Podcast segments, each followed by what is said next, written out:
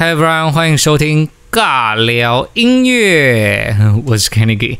今天呢这一期的 Podcast 就比较特别一点，因为呃从这个礼拜开始啦，一直到十月三号金曲奖，就是十月三号星期六金曲奖的当天。呃，从这礼拜开始一直到那一天呢，我每一个礼拜会想要来介绍一下这一次金曲奖的呃五个重要的奖项，也就是说每一年这五个奖项都是大家很期待，然后也大家都在猜会奖落谁家的这样子的奖项。那从今天开始呢，这一集的 podcast 就会讲到的是最佳国语男歌手。那下礼拜我想要讲的是。还没决定啦，反正总共会有最佳国语男歌手、女歌手，然后呃最佳国语专辑、最佳年度歌曲，还有什么？最佳新人奖就是这五个这样子，那我不一定会照这样子的顺序讲下去，那就是看我下个礼拜想要讲什么，我就会再去做决定这样子。那今天呢，我想要介绍的是最佳国语男歌手奖，然后我想要把这六位非常棒的歌手都介绍给大家，有些你甚至可能没有听过，对，然后有些已经是非常在华语乐团。华语乐坛上面是非常红的歌手，然后大家也耳熟能详的这样子，所以那我们就废话不多说，好不好？因为我怕如果废话太多的话，这一次拍开始会非常非常的长。但是我其实还有很多事情很想要跟大家分享一些生活上的事，那没关系。如果真的途中我真的是。想到想要讲的话，我这自己也是忍不住了，我就还是会掺杂一些尬聊的成分在里面。但今天这一集会比较像是好好的介绍这六位歌手，然后呃大概讲一下他们这一次入围的专辑，然后还有专辑里面我想要分享的歌曲这样子。OK，好了，那么今天马上要来介绍第一位入围今年第三十一届金曲奖最佳国语男歌手奖的。第一位歌手呢是来自周华健。那周华健呢这一次入围男歌手奖的专辑呢是在他是他在去年二零一九年十二月的时候发行的《少年》。那这张专辑呢也是他第二十一张国语专辑。如果算一下这个出道日期啦，到目前为止，周华健。应该已经是超过三十年的出道时间了，应该是三十五年、三十六年左右。那这一次呢，《少年》这张专辑是他的第二十一张国语专辑。我觉得大家，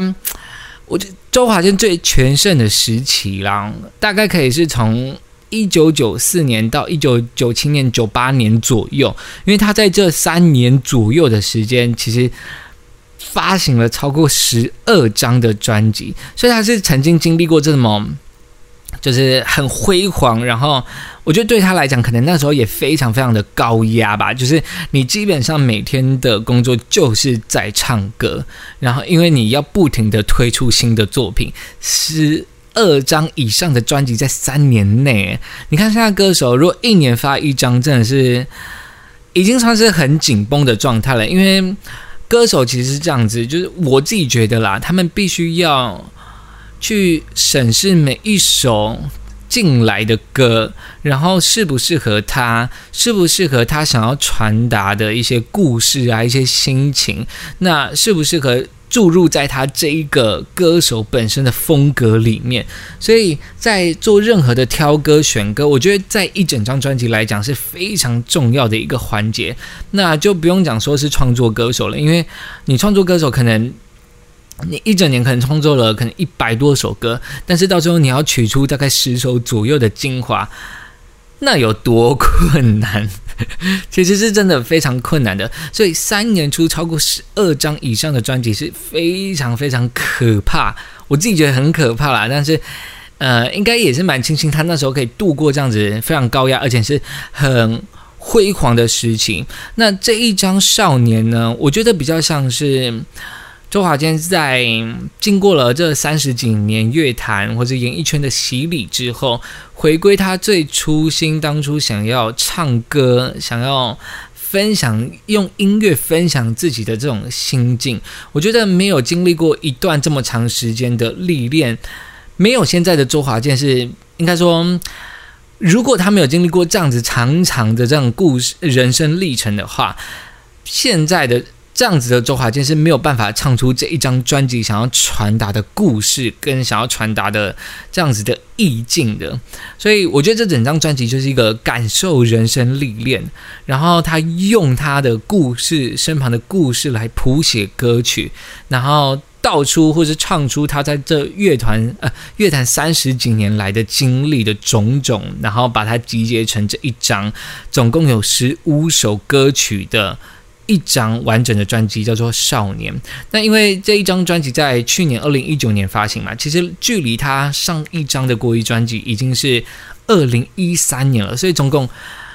六年没有发国语专辑的时间，那我有看了一下报道，说他这张专辑其实耗时三年的制作时间，才写出，应该说才呃拿出这十五首这么好听的歌曲。那如果啦，我自己本身要推荐的话，其实这十五首歌曲都非常非常的好听。那我自己最推荐的话，会是其中的四首歌曲。第一首歌曲叫做《我吃故我在》，就是在讲说啊。你呃，人生可能在工作啊，从小到大工作啊，学习啊，你的很多时间都是被支配的。那幸好可以在。吃东西的时候，你可以选择你自己想要吃的东西是什么的这种感觉，就是你在被支配这么多时间之余，你还是保有一些自由来选择自己想要做的事情。那他以吃东西这个来当做一个例子，那是在整张专辑中的第三首歌。那我自己最喜欢最喜欢的歌曲是第六首歌《迷途》。那他的这一首歌《迷途》呢，我觉得啦，我整张专辑听完，我觉得《迷途》是他。整张专辑里面，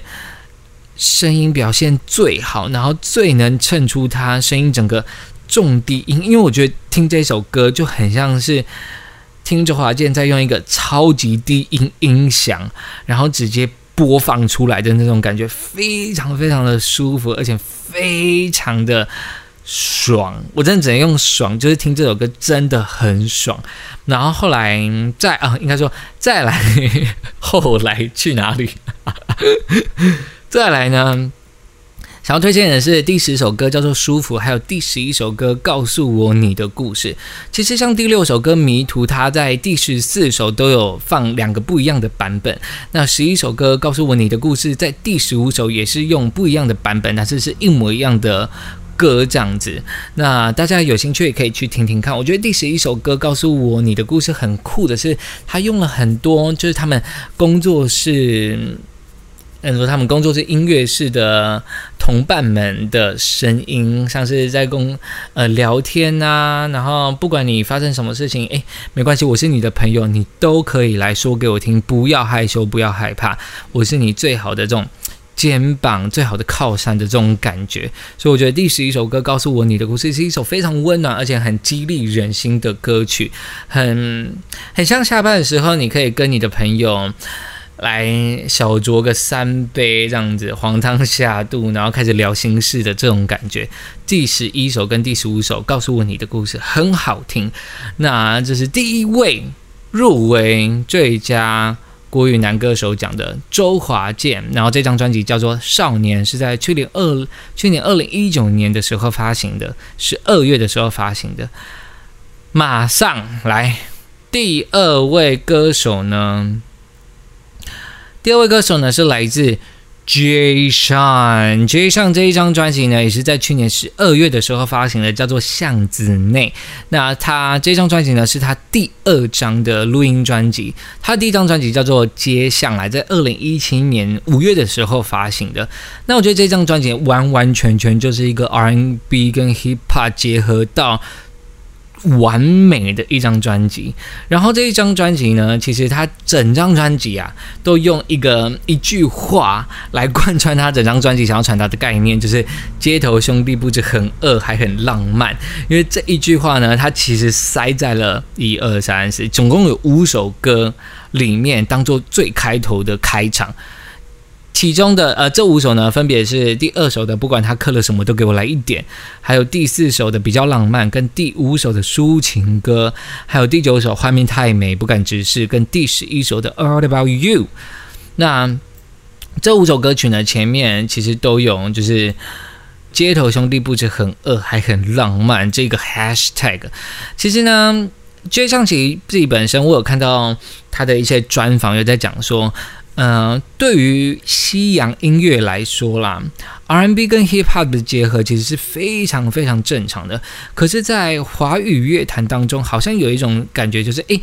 r b 要唱 R&B 就不会有 Hip Hop，有 Hip Hop 就不会有 R&B 的出现的这种感觉，就是你好像只听 R&B，但是如果 R&B 里面有 Hip Hop，你就觉得，嗯，这首歌怎么好像怪怪的？但是其实，在西洋就是。整个 R&B 的起源是来自于美国黑人嘛？那他们的起源一开始是跟 R&B 它本身它就是 rhyme and blues 嘛，就是节奏蓝调。那蓝调这种东西可以分着超多超多的支线。那其中一个大部分的，就是其中一个大家族就是 R&B。那 Hip Hop 其实也在 R&B 的底下，还有 Soul 啊这样子。那这样子的呃 R&B 的音乐呢，我刚刚有说嘛，它是起源自四零年代的美国黑人区啦。其实，在他他们那个时候啊，就是能够应该说能够支付自己去娱乐各式各样的活动的资金，其实是不足的。就是人民其实没有这么的有钱，这些黑人没有这么的有钱，没有有钱到可以。去很多这种娱乐的地方来消遣自己的生活，所以呢，黑人他们本身很热爱音乐。那他们那时候的茶余饭后的活动呢，其实就是。跟着身边的朋友啊、邻居啊聚集在街头，然后可能有些人就会用一些比较简单的乐器，像是口琴，然后去吹奏一段歌曲之后，然后呢，剩下的人或是旁边的人就会用这样子的节奏，一点点的节奏，然后把自己的生活所经历到的故事、不满、不如意或是一些抱怨的话，塞到这个旋律里面，然后就是变成一种非常。生活，而且很随意的音乐的歌曲这样子，所以它其实 R&B 其实是非常的，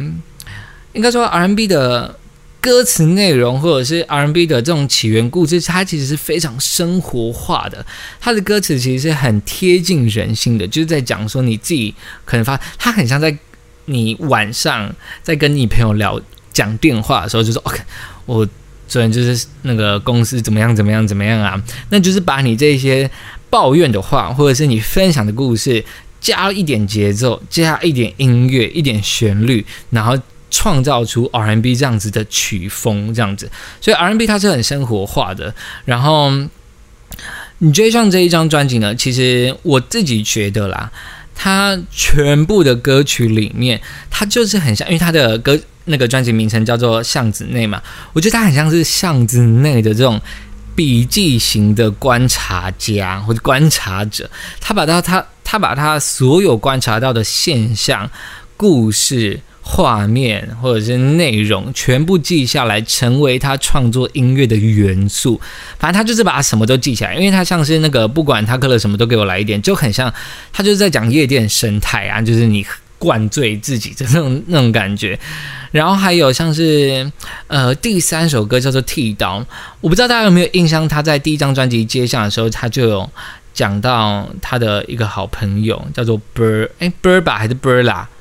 我忘哎忘了，Berba 还是 Berla，，他就在讲他朋友就是失恋，然后变成。情场老鸟啊，但是他又很不想要这样子的感觉，然后用这样子的方式，就是消遣自己的朋友，消遣到不行，啵啦，对啊，啵啦，消遣到不行。那这一次呢，他一样，就又把他朋友的故事，再把它拿出来当成。音乐的元素跟创作的灵感，这专辑的第三首歌《剃刀》就是在讲剃刀讲这个人。我觉得，如果是有在关注整个华语嘻哈音音乐嘻呃整个华语乐坛的嘻哈嘻哈这一块的人，应该都很不陌生这个名字，叫做剃刀奖。那剃刀奖呢，它其实在早期它是创作了很多的 beat，然后去呃。卖给我们那时候就是华语乐坛的地下的饶舌歌手们。为什么会说地下饶舌歌手们？是因为在那个时期，整个饶舌音乐、整个 hip hop rap，在那个时候的华语乐坛，嘻哈这一块音乐是。非常非主流的一个区块，这样子，所以基本很少人在听啦。所以那时候呢，要以嘻哈来做音乐，它是非常困难，而且也非常辛苦的。可是剃刀讲他那时候度过了。那尤其那个时候又没有像现在这么多的串流平台崛起，所以那个时候的饶舌歌手想要发表自己的音乐，基本上他们没有任何的管道可以去发泄，或者是可以去公布这样子。那 T 道长这个音乐制作。人呢，他现在是最像的，算是班底型的音乐制作人。他其实合作过的歌手非常非常多，我真的讲数不清。那我这边就大概举例一下好吧，就是像是葛中山啊、吕世轩啊、熊仔、OZ。孙盛熙，还有张惠妹、顽童、吴卓源、佳佳、周兴哲。那如果大家比较有印象，或者是他最近最代表的作品，应该就是蔡依林的《Ugly Beauty》这一张专辑，他也有参与制作。那我觉得最棒的地方就是他参与制作的《玫瑰少年》，就在《Ugly Beauty》里面的《玫瑰少年》获得了去年三十届金曲奖的最佳年度歌曲奖，所以。这一首歌剃刀就在讲说剃刀讲这一个人的故事，那绝香也把它放在专辑里面，把它成为了一首歌。那如果我要说这张专辑我最推荐的两首歌曲，我我会推荐第六首歌叫做《慢走不送》。诶，就《慢走不送》是他跟 Morrison 还有艾怡良所合唱的歌曲，那其实也是在讲就是一个。算是女神恐怖情人吧，就是女生公主病啊，然后分手还心不甘情不愿啊，把男生当工具人，这这种感觉，他也把它非常口语化的做成一首，我觉得听起来就是很高级的歌曲。然后还有第十一第十一啊，我的天呐，还有第十一首的 All About You 这样子，所以我觉得 J 项真的是算是。今年异军突起呢，就是他这张专辑，我觉得也蛮看好的，因为他整张专辑都，你会发现他把这这整张专辑做的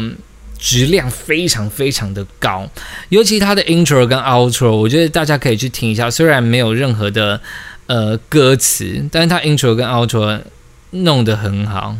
OK，这就来自第二位入围的歌手 Jay Sean。再来来到第三位，第三位呢是来自张震岳。张震岳这一次让他入围最佳国语男歌手的专辑呢，是他在二零一九年十月发行的《远走高飞》。那大家还记得他上一张专辑距离已经多久以前了吗？上一张专辑是《我是海雅古墓》。是在二零一三年七月的时候发行的，所以已经哇三已经六年嘞，暌违六年，然后他再一次，我今天怎么了？暌违六年，然后他再一次的发行他的全新的专辑。可是因为其实《远走高飞》这一张呢，只有五首歌曲啊，所以我觉得它比较像是 EP 的概念这样子。那我记得我在海牙古嘛，好像是在当届获得最佳专辑奖。那这一次呢，他入围了最佳国语男歌手。我觉得这整张专辑啊，它完完全全就是在讲失恋与离别，它就是一张失恋大全。他五首歌曲，除了第二首歌《念念不忘》，如果你不要把它看成失恋的话，你会觉得他是在讲一个人的离开，在讲离别的歌曲。可是如果你把它带入到失恋的情境里面的话，基本上也不为过啦。我觉得就是真的是也不为过。所以呢，这一整张啦，第一首歌曲叫做《酒鬼》。那他完完全就在讲说，失恋后啊，买醉自己，然后让自己成为酒鬼，浸在这种虚幻的空间，然后暂时让自己忘记现实的痛苦的这种感觉的歌曲。然后第二首歌《念念不忘》在讲的是离别，就是你。走不出回忆，然后你没有办法打开心房，你一直在逃避。所以我觉得他如果在讲失恋也可以，但他如果是纯粹在讲一个亲人或是朋友，或是你很在乎的东西的离开，你没有办法忘记以前对他的那个回忆的话，其实也是说得通的。然后第三首歌曲呢，绝对，它是在讲说想要绝对的戒断所有与就是前任的关联啊，然后断然的离开的这种感觉。但其实老讲很辛苦，而且你在情绪最浓的时候，基本上也做不到这样子的事情。所以绝对有一种是在逼自己。要去做什么决定，或是逼自己离开的这种感觉。然后第四首第四首歌《贪心》呢，是在讲反省，就是嗯，通常都要等到感情真的没有了，你才会发现知道哇，原来你真的是伤害了对方，或者是你真的是做了一些什么事情。原来你在这段感情中你是很贪心的。就是你才意识到，原来你是这样子在对待这一段感情的。但是通常都要等到对方已经受不了了，已经要离开了，我们才会认知到这件事情。就是《贪心》这首歌在讲的故事这样子。那第五首歌呢，《远走高飞》就是专辑同专辑的同名歌曲。它其实顾名思义就是。各自奔东西了啦，就是离开虽然很难，但是必须要去做这样子的决定，要让自己更往前一步，或者是离开原本的这个旧环境，让自己远走高飞，才能去呃突破更新的自己，或是走出一个新的自己的生活这样子。所以我觉得这整张专辑的情绪都很浓，虽然有些有些的曲风没有这样子这么的。嗯，煽情，但是从这种淡淡的曲风，你还是可以浓浓的感受到他想要传达的意思。所以这一张专辑呢，五首歌，如果我真的想要推荐的话，我很推荐第一首歌《酒鬼》跟第二首歌《念念不忘》，分享给大家。那这是来自第三位入围最佳国语男歌手奖的张震岳，然后在第四位歌手嘞。第四位歌手是来自黄明志，然后让他入围这一次最佳男最佳国语男歌手奖的专辑是他在去年，也是在二零一九年十二月发行的《亚洲通话》。其实他在发行这张专辑前，我是想说，你的这个亚洲通系列到底要通到什么时候？因为大家还记得吗？他从第二张专辑《亚洲通气》就一直通下去了，从第二张专辑的《亚洲通气》，在第三章《亚洲通杀》。第四章的亚洲通车，第五章亚洲通吃，一直到它亚洲通话的上一章第六章亚洲通牒是在二零一八年十二月发行的，然后到了二零一九年的亚洲通话，呃，如果大家有在关注黄明志的话，应该会发现他可能年底前还会再发一张第八章，叫做亚洲通才，因为他从那个中国通就是 China Reggaeton。开始，它后面的小老鼠都是标记亚洲通才，所以我在想，它应该没错啦。它下一张专辑的名称应该就叫做亚洲通才。那亚洲通话这一张专辑呢，它其实讲到的非常非常多的议题。呃，我自己觉得黄明志是一个唱在最前线的歌手，他就是把现在所有发生事情最符合时代趋势、最先进。然后最现今的一个歌手，就是今年流行什么，或是现在流行什么，他就可以把它拿来当成他呃歌唱元素的素材的材料，然后把它做成一首歌。所以他在这张专辑里面有。唱到关于流浪狗啊，也请到了呃萧敬腾来陪他一起演唱这首歌曲，然后还有谈谈网络恋爱呀，这首歌叫做《爱你也爱他》，还有十年挑战，大家还记得吗？Ten Year Challenge，Ten Years Challenge，那时候在。多红啊！就大家一直疯狂的找出自己十年前的照片，或是十年前做错的事情，这样子就是十年挑战。这首歌叫做《我们的十年》。那除了这些，他还有讲到像爱情啊、文化、啊政治啊、宠物。最后一首歌，宠物就是各种社会议题啦。那我自己觉得啊，如果我们自己身为台湾人嘛，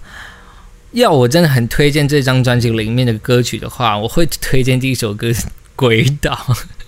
我觉得《鬼岛》这一张，这应该说这一首歌，完完全全听得出来，就是黄明志是带着羡慕、嫉妒、恨在写这首歌的。他虽然里面字字句句都在嘲讽台湾，但是很就是你很容易看得出来，很容易听得出来，他爱台湾呐，他就是喜欢台湾这样子的氛围啊。虽然我们我们有时候真的是自由到。什么事情都会发生啦，但是也是因为这样子的民主自由的这样子的环境，才可以导致我们现在这么过得很无拘无束吧，对不对？就是我们可以骂政府，我们可以表达自己不要的，但是哎，因为有言论自由，我们又发现好像有些人又仗着言论自由，到处去散播一些更夸张的话语，这样子就是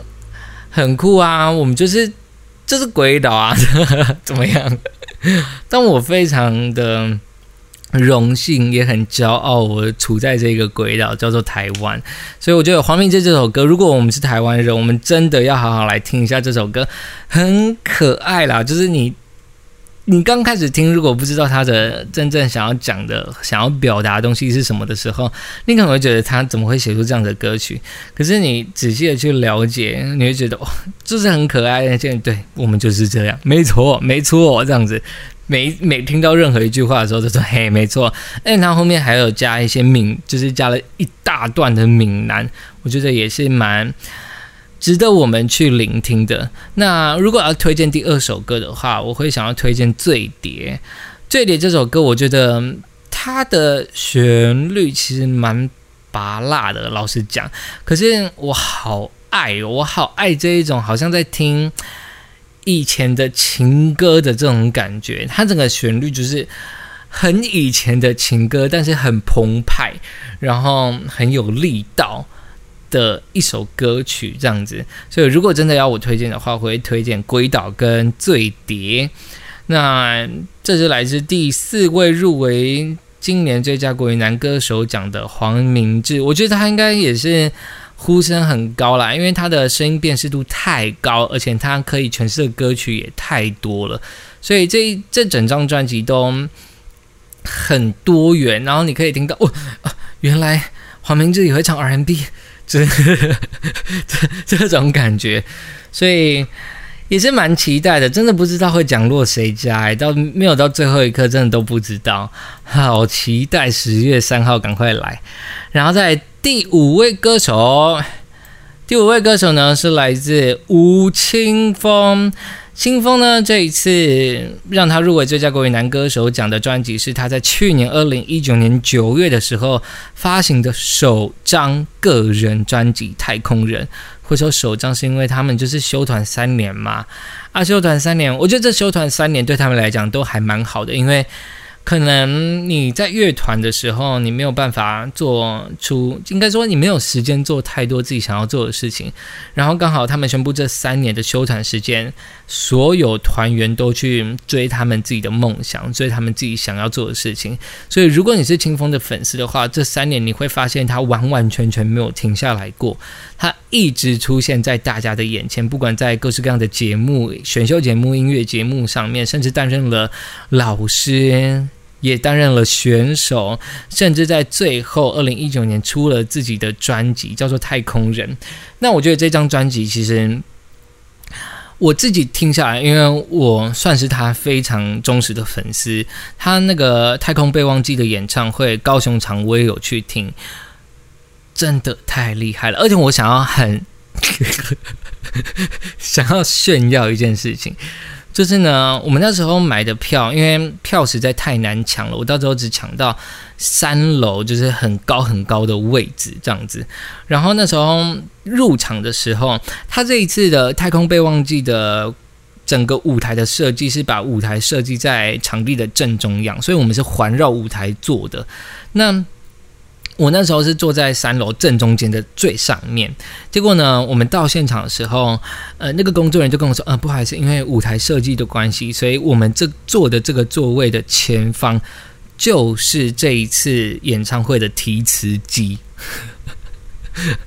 超级大的提词机就在我们的正前方，所以基本上我是我们是完完全全看不到舞台的。然后工作人员就说：“因为这样子的状况，我们可以帮你们换位置。”我们说：“哦，当然好啊，换位置。”可是我们那时候真的没有想说会换到哪，我们想说应该就是换到三楼的可能左右两侧吧。结果呢，我们就去换了，就是因因为好像还要，我记得还要再去柜台，然后跟他拿新的座位的那个号码，这样子，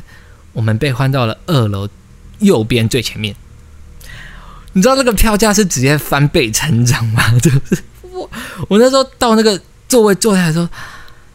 太爽了吧！这是爽到不行的爽哎！因为舞台太近了，而且这一次的，因为它是环绕它的舞台设，它的舞台设在最中间的关系，所以其实基本上一楼是没有座位的，一楼只有一个非常小的区块。然后最贵的票价座位在就是在二楼的左右两侧，所以我们的那个票价基本上就是已经在第二贵了吧？我我印象中我们坐的那个位置已经是第二贵了，所以完完全全就是幸运啊，幸运到不行。然后这一张专辑呢，我自己觉得啦，清风好像就是抓到一个机会，可以想要把它怎么讲，就是。他找到一个机会，可以想塞进他所有想要塞的元素，在这张专辑的这种感觉，他可以肆无忌惮，然后完全没有人可以阻止他，他想要怎么玩就怎么玩。我在听音，就是在听歌曲的过程中，我都好像有一些画面在看，就是已经有画面出现在眼前，说那个工作人员啊，不是工作人员，就是呃幕后啊，可能制作人啊，就在录音室跟清风说。你，你确定这首歌要这样子？你，你确定要这样唱？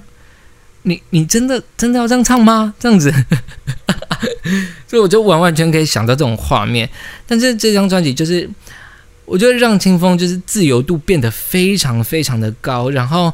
创造出应该也不是说创造，他可能很早以前就想要写这样子的歌，或者想要唱这样子的歌，但是碍于因为苏打绿有本身自己的。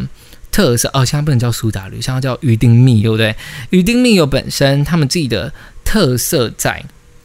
他们有自己的风格在，所以当清风想要，应该嗯，应该说他们是在这样子的风格跟特色中去发展出所有的可能跟所有的元素，然后造就了这个这么成功的苏打绿乐团哦，鱼丁蜜乐团这样子，那。清风他本人可能自己有很多自己想要呃表达的想法，是比较不符合苏打绿本身的风格的，所以这一张专辑完完全全就是吴青峰本人的特色。你是很明明白白，就是很明确可以分辨的出来，这就是吴青峰，这就是苏打绿，他们是完完全全不一样的个体。所以我觉得这张专辑非常非常的成功。真的就是清风，就是清风，他有他自己的个人特色，这样子。那如果你要在这张专这整张专辑去选出好，就是推荐的歌曲的话，怎么办？我真的是想不出来，可能是现的鸡跟 Outside 吧。大家知道为什么笑吗？就是现的鸡跟 Outside 的作曲人是嘉凯。然后词是清风做的，所以 我不知道他这样，我这样讲，他 听到可能会很生气。他说：“好啊，其他前面就都不要听啊，这样子。”现在这个奥赛的，我真的觉得是清风跟嘉凯爱的结晶。尤其奥赛德的最后面那个独白的最后那一句话：“谢谢你等我，我回家了。”哦，太……如果你真的很爱清风爱苏打绿的话，你一定要听奥赛德这首歌。它比较不是，它比较不像是一首歌，它像是一本童话书，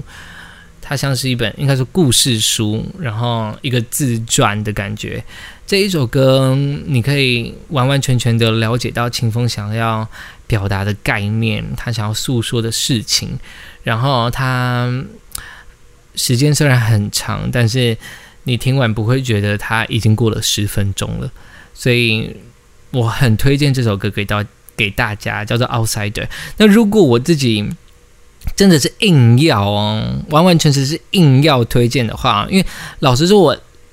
这我这所有的歌曲，整张专辑我都非常非常的喜欢。但是如果你硬要我推荐的话，我会推荐第六首的《失忆症》跟第十首的《太空船》。《失忆症》它就是一个很歇斯底里，然后很疯癫的歌曲，我非常非常的喜欢。我也没有发现原来清风。可以就是疯成这样。虽然他在主导里可能有一些唱腔有逼近这样子的样子，但是这这一首歌就是完完全全放到不能再放。然后它不是那种就是嘶吼放哦，它就是那种声音的巧妙。玩声音的放跟精神情绪上的放的那种感觉，所以很推荐第六首歌《十一整》，然后第十首歌《太空船》是因为它有加很多很多的电玩风的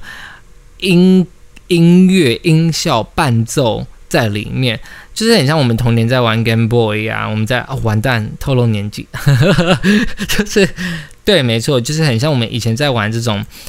呃，一很用单纯的电子乐弹奏出来的歌曲，就像是马里奥兄弟的最前期的那一个音乐的声音这样子，所以我也很喜欢。所以这一次大家有听得出来我的私心了吗？就是很明显，对不对？这六位歌手已经很明显了，对不对？我没办法哎，就是。看到他在那个最佳国语男歌手的时候，我就是好激动哦，想说好没事，我们等一下再继续讲。再来第六位歌手呢，他完完全全就是一个。黑马，大到不行，黑到不行的大黑马，叫做裘德。那裘德呢？这一次让他入围最佳国语男歌手奖的专辑，叫做他去年在二零一九年，也是在十二月发行的颁奖的时候，我要缺席，所以他真的是神秘到家，因为。目前真的还不知道他到底会不会来金曲奖，但是希望他会到来，因为据说他有一百八十七公分，很想看到他本人到底多高。他是一位来自中国贵阳的歌手，今年二十六岁哦。然后因为呢金曲奖上面出现了他的名字之后，大家就开始在找。这个人到底是谁？为什么可以入围最佳国语男歌手奖？然后才发现啊，原来他是一位中国歌手。然后呢，也是因为金曲奖公布之后，娃娃在他娃娃魏如萱在他的电台访问当中就有隔空就是通话给裘德，然后。呃，网络上都有音档啦，大家有兴趣的话可以去听一下娃娃跟裘德的访谈这样子。那访谈过程中，我真的觉得他是一个非常可爱的，应该说大男孩嘛，他 很可爱，然后又很幽默，然后也个性感觉也是蛮直，但是又很避俗、很害羞的这种感觉。然后没有看过他本人，也没有太多的资料啊、影片啊。查到最多，应该说能查到最多的就是他的音乐了。那这一张专辑呢，颁奖的时候我要缺席，总共有十首歌曲。那除了第一首歌同名，就是专辑同名歌曲叫做《颁奖的时候我要缺席》以外的九首歌曲呢，都是在唱不同身份的人的故事。所以这九位。应该说，这九个人呢，有小男孩呀，有船医呀，有街头的艺术家，还有科学家等等。那我自己觉得，我听完这整张专辑之后，我觉得裘德的音乐，它完完全全就像是一个音乐剧的感觉。所以你听完这整张专辑，你会很像听完一整部音乐剧。然后他的，就是每一首歌的。戏剧张力都很大，然后都有自己的故事，然后非常就是拥有非常鲜明的人格设定、人格特色。就是你知道啊，这首歌就是在讲传音，然后这首歌出来之后啊，就在讲科学家，然后又搭上就是球的，嗯，陈振川有说啊，他在听到裘德的音乐的时候，很像当年听到李荣浩的音乐的感觉，但我觉得可能只是。声音的音频很像，因为裘德的声音非常的有磁性，也是一个低音大炮。但是我觉得裘德的音色里面又多了一点奇幻，然后辨识度再高一点，然后它的张力很大，真假音转换非常的自如，所以搭配它这样子很音乐剧的编曲跟嗯。编曲跟作曲的特色，你会觉得他这整张专辑都好爽，每首歌都让你听得非常的过瘾的这种感觉，所以他真的是一个大黑马。如果金曲奖上没有出现他的名字，我也不会知道这位歌手是谁。那这一张专辑的话，如果你想要我推荐歌曲的话，我会推荐两首歌曲。第一首歌叫做《呃科学家》，在专辑里面的第七首，它是一首全英文的歌曲。可是我会想要推荐给大家，是因为。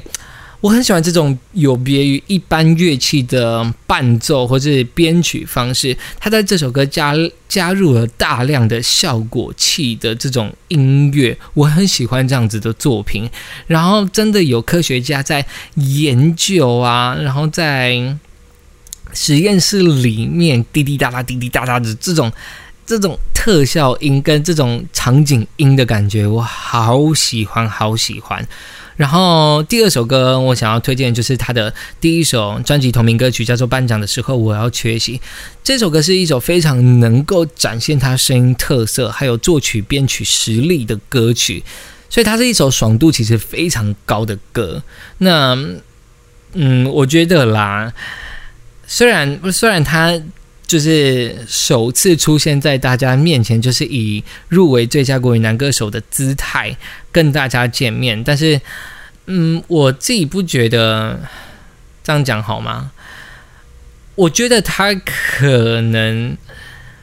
会是在前三名啦。就是如果是这六位歌手的话，他的评我自己给他的评分，我会给到前三名这么高，是因为他的。整个的，因为你毕竟是选最佳国语男歌手嘛，所以在整个声音的掌控度上面，或者是在声音的表现度上面，他求得真的是算厉害的，真的是好听的，就是我们没有办法，就是不认同这件事情，就是我也没有办法不认同这件事情，他的声音是真的是好听的，所以这是第六位。入围今年第三十一届最佳国语男歌手奖的歌手叫做裘德，他是一位来自中国的歌手。然后呢，最后最后，我自己推断啦，反正我也不是金曲奖的评审，就是我这样子把所有的专辑都听完了之后呢。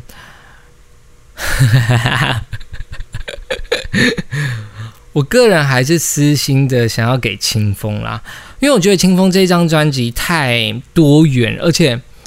你会你会惊讶到原来清风可以把自己的声音玩成这样，他的声音的捏造性太广了，你好像可以把它捏成各式各样的样子，他都可以承受，他都可以诠释，他都可以完美的表达。就是这一张专辑所传达出来的这种感觉，就是让我觉得清风好像有，就是我我们已经认识苏打绿这十几年了，有啊，有十年了吧，对不对？至少有十年了，你还是可以在这张专辑看到不一样的清风的这样子的想法，所以我不知道哎，我自己私心会是觉得是清风啦，那。其他其他五位歌手真的都好棒，哎，你知道我以前我以前在看到金曲奖的时候，呃，入围的歌手，我就只是看到我喜欢的那一个，我就觉得他要得。但是我小时候不会想要去了解我以就是其他我不认识的入围歌手的作品的歌曲，因为可能我不想听，或者是可能我没有兴趣听，那我可能也没有时间听，但是。应该不是说为了 podcast，我觉得有一部分是为了 podcast，可是不知道听歌就是我的兴趣啊。在在最佳国语男歌，呃，应该说在金曲奖这一届金曲奖公布名单的时候，我就一直在听所有入围的歌曲了。我现在听到最好听、最好听的就是阿宝，我非常希望他如果没有拿，那叫什么？那叫什么啦？他如果没有获得最佳最佳原住民专辑奖，也要获得了最佳年度专辑奖。阿豹整张专辑都太扯了，真的太扯了。他把他把原住民语带到了一个国际性的高度，所以，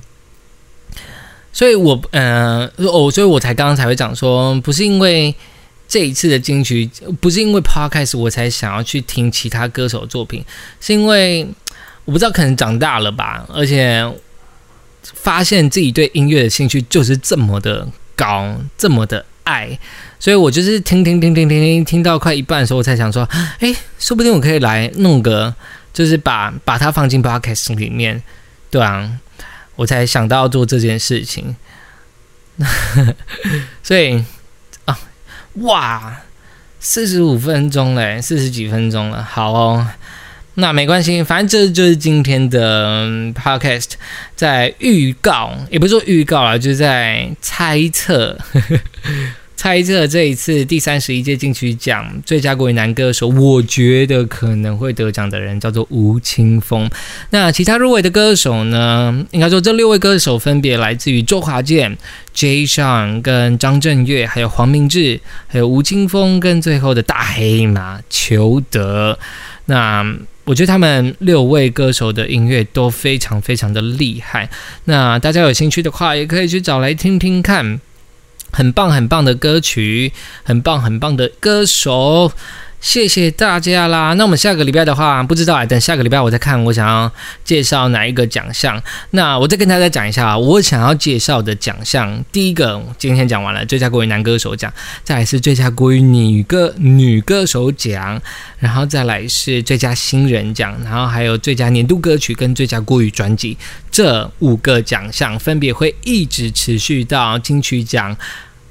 开始的那一个礼拜，也就是十月三号，我可能会在十月二号的时候发布这个最后一集的 podcast，也有可能在十月三号的早上发布，这样子不一定，因为十月三号晚上就是典礼了嘛。这样 OK 吗？那就先这样子啦，谢谢大家收听啦。我们的尬聊音乐今天其实没有尬聊到，因为时间不够。